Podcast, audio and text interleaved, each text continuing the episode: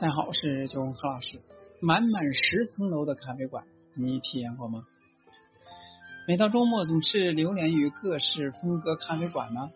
雨天时，喜欢窝在窗边的位置，听着雨声滴滴答答，观察行人的缤纷花洒与湿热的裤管与双脚，面容或是困扰，或是豁达。晴天时，看着情侣们结伴郊游。一手臂挡艳阳的姿态，幸福可爱。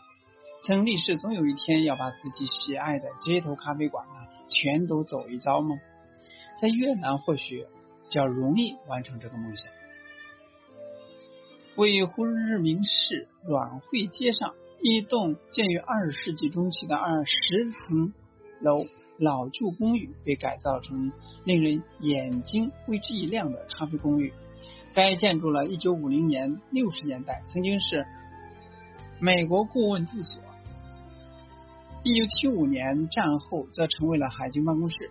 而这个具有历史性的地域，自2015年开通人行道后，便交融着古今与美食，备受关注。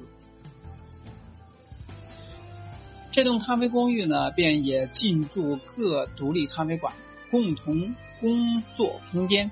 服饰小店、书店等，以咖啡馆最为大宗，最具特色，则是看着这早时代的建筑外观一格一格的被风格咖啡馆填满，既壮观又较有富风趣。据说呢，每一周呢都还有新店进驻呢。步伐随着旋转楼梯直上，裸露的水泥墙与斑驳的油漆。使得咖啡公寓呢更显得独一无二，而胡明胡志明市曾被法国殖民的影子也在法式柔黄色的墙漆彩上看看出。工业风、简约风、园艺风、美系、法系，或许呢所有的风格咖啡馆呢都能够在这里找得到，也如同是一座咖啡图书馆。还没有决定要走进哪家咖啡馆之前呢，不妨先自南侧建筑外观观看观察整面咖啡馆的小阳台，有招聘色调，便能够略知每一家店的调性风格。